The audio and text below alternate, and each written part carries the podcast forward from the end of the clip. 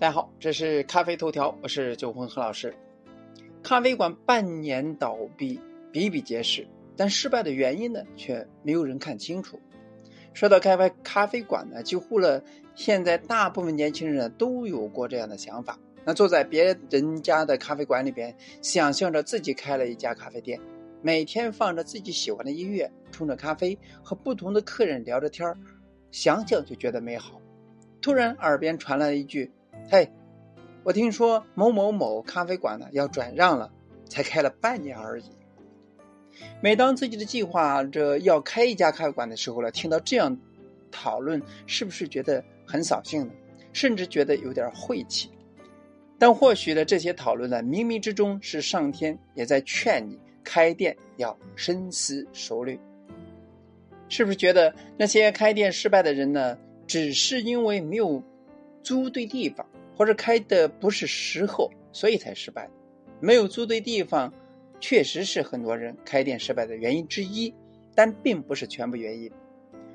无论是疫情前还是现在，那咖啡店经营不下去的原因呢？看着可能是时代的问题，其实呢，还是离不开因为没有对咖啡店的当下与未来做好充分的计划与准备。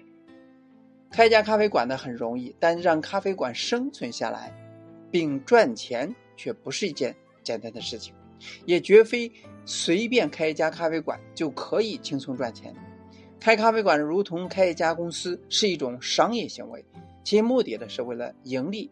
如果说因为觉得咖啡店呢就能够，呃过上轻松舒适的生活，那真的不要开了。无论是自己辛苦攒下来的，还是父母给的。都是来之不易的资金。咖啡馆呢，其盈利性呢，贯穿于咖啡馆的筹备、日常经营、服务水平、创新能力等等。没有一件事情是表面看着如此简单。每一家咖啡店呢，都有自己的经营不易。那很多失败的咖啡店呢，都是因为主理人只看到了当前，没有看到未来，一下就把自己咖啡店的定位和投入成本呢，做得太高。后面要开始运营的时候了，就吃不消了。所以呢，在整个计划的过程当中，一定要力所能及。自己的资金预算不仅要满足租铺的押金、转让费，还有装修费、设备费、原料费，还有预算六个月以上的运营资金、房租加人工。就算自己一个人，也要算上人工，加上水电费用等等等等。如果说刚创业的小伙伴呢，在没有任何经营经验的情况下呢，最先呢要想到的不是咖啡店开了之后日子有多文艺，而是如何将咖啡店能亏本的情况下经营下去。如果想要把咖啡店品牌做大，一开始就更应该控制好成本，等店铺真正赚钱了，店品牌也有一点知名度的时候了，再去做进一步的拓展。以下是很多咖啡店半年倒最常见的原因，给大家分析一下。一是开始把店开在了繁华的地方，要人流量当然是选择繁华的地方了。但是对于一家新的独立咖啡店而言，即使在繁华的地段，也没有太多的人吸引大家的点。设立在繁华地段的咖啡店呢，产品定位通常也不低。作为一家新开的店。价格呢有不低的情况下，用什么说服消费者来消费呢？如果有，那这些消费者是会是经常复购的客人吗？因此建议一开始租铺的地方呢，不一定要在繁华的街道上，可以选择一些靠近写字楼又不会过度远离繁华地段的小区。比起人流高的地方呢？呃，开店社区店的租金呢会降低不少，而附近繁华的区域人群在使用软件搜索美食或者说周边的时候呢，店铺能有更多的曝光率。店铺面积不需要太大，市区小店加外卖能够满足小部分客人对空间精品咖啡的需求，也不缺乏大众消费者注意与消费。一听之下，咖啡店呢更需要小型以及高效，同时呢需要完善标准化操作流程，提高出品的效率。这样呢不仅能够减少运营上的压力，抗风险能力呢也会更加强。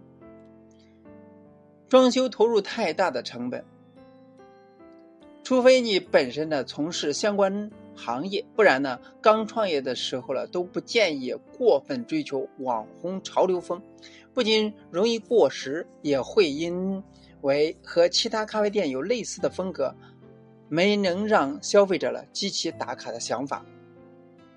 如果说没有足够的把握，装修方面呢能省则省。如果说是一家三四十平米的咖啡店，装修成本控制在三到四万，这里不算设备。装修不一定要投入大成本，先把基础的东西的装好，让客人能有舒服干净的环境体验。等慢慢运营起来，觉得哪里有不足的地方了，增加也不迟。还有就是设备投入太大，不要觉得没有一 K 辣妈就不好意思开咖啡店。不是只有贵的咖啡机才能做出好的咖啡，产品的好喝与否取决于咖啡豆的品质与咖啡师的技术。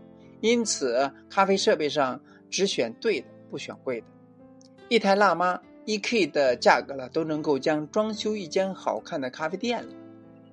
所以，如果说一杯咖啡定价是二十五到三十元，那要卖多少杯咖啡才能把设备赚回来呢？一味的追求精品咖啡，却没有对精品咖啡有正确的理解，也是失败的原因。精品咖啡的定义是从选咖啡生豆到呈现给消费者，整个过程的每一步都需要维持最高的品质。所以，除了咖啡豆本身的质量达标，烘焙的人。冲煮的人对咖啡豆本身有足够的了解，才能够将咖啡豆通过合适的方式萃取出合理的味道，展现出咖啡产区的特色风味。所以，咖啡豆不是越贵越好。很多人觉得很普通的咖啡豆也有它发光之处。不只有贵的咖啡豆通过手冲的方式萃取才能称之为精品咖啡，意式咖啡、创意咖啡在咖啡师对咖啡豆与冲煮原理有充分的。理解创新之下，也能够被称为精品咖啡。还有就是太过个性，没有服务。不要觉得服务是在低声下气，能让客人得过得寸进尺的行为。所以，毕竟世界上虽然，呃，虽难的事情呢，就是让对方心甘情愿的掏钱出来买你的服务。任何人都要付出的成本，值不值得？无论你的个性如何，服务客人呢是最基本的原则，就是热情大方，能真正的做到让客人心服口服。相信无论是哪一行，服务都是决定一家店、一家公司、一个品牌能否长存的重要原因。产品的质量与定价不能成正比，是的，无法稳定每杯咖啡品质，但是定价偏高。是很多咖啡店无法让客人复购的原因。可以不用最好的、最贵的咖啡豆，但一定要让每一杯咖啡做到稳定以及对得起价格。产品口碑是品牌是否能长存的关键。不上外卖，因为会拉低自己的品产品的质量。那现在呢？这个大部分人都想足不出户就能够呃咖啡送上门的时代。不上外卖，能有多少品牌曝光率？能有多少人真的会在没有任何原因的情况下走进一家全新的咖啡店吗？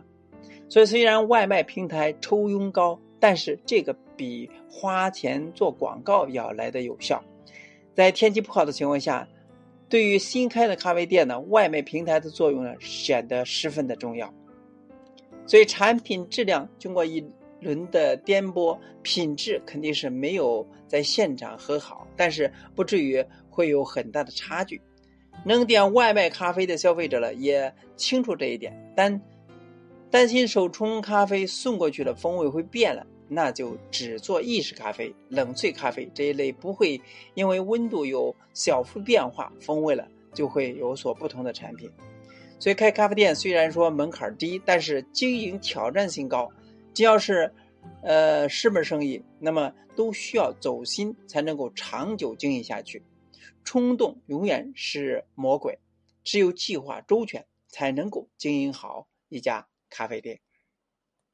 以上呢，就是很多店面呢开了不到半年就倒闭的各种原因，不知道你理解几个呢？或者说你都严重了呢？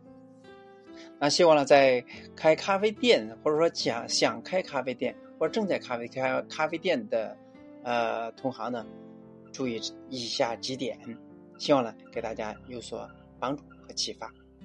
今天就到这里，咱们下次再见。